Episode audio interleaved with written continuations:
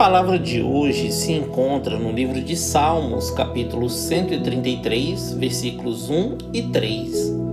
Ó, oh, como é bom e agradável viverem unidos os irmãos!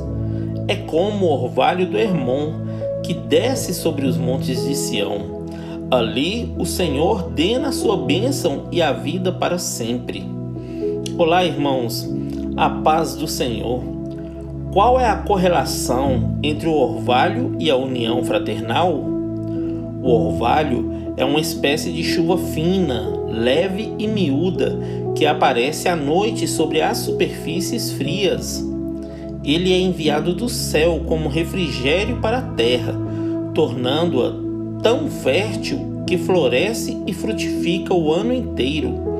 Assim é a união entre os irmãos e no meio da nossa família.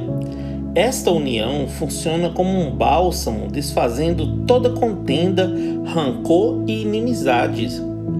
A união atua como um orvalho, preparando a Igreja de Cristo para frutificar as boas obras do Evangelho, tornando o lugar onde estamos em um ambiente cheio de amor e paz.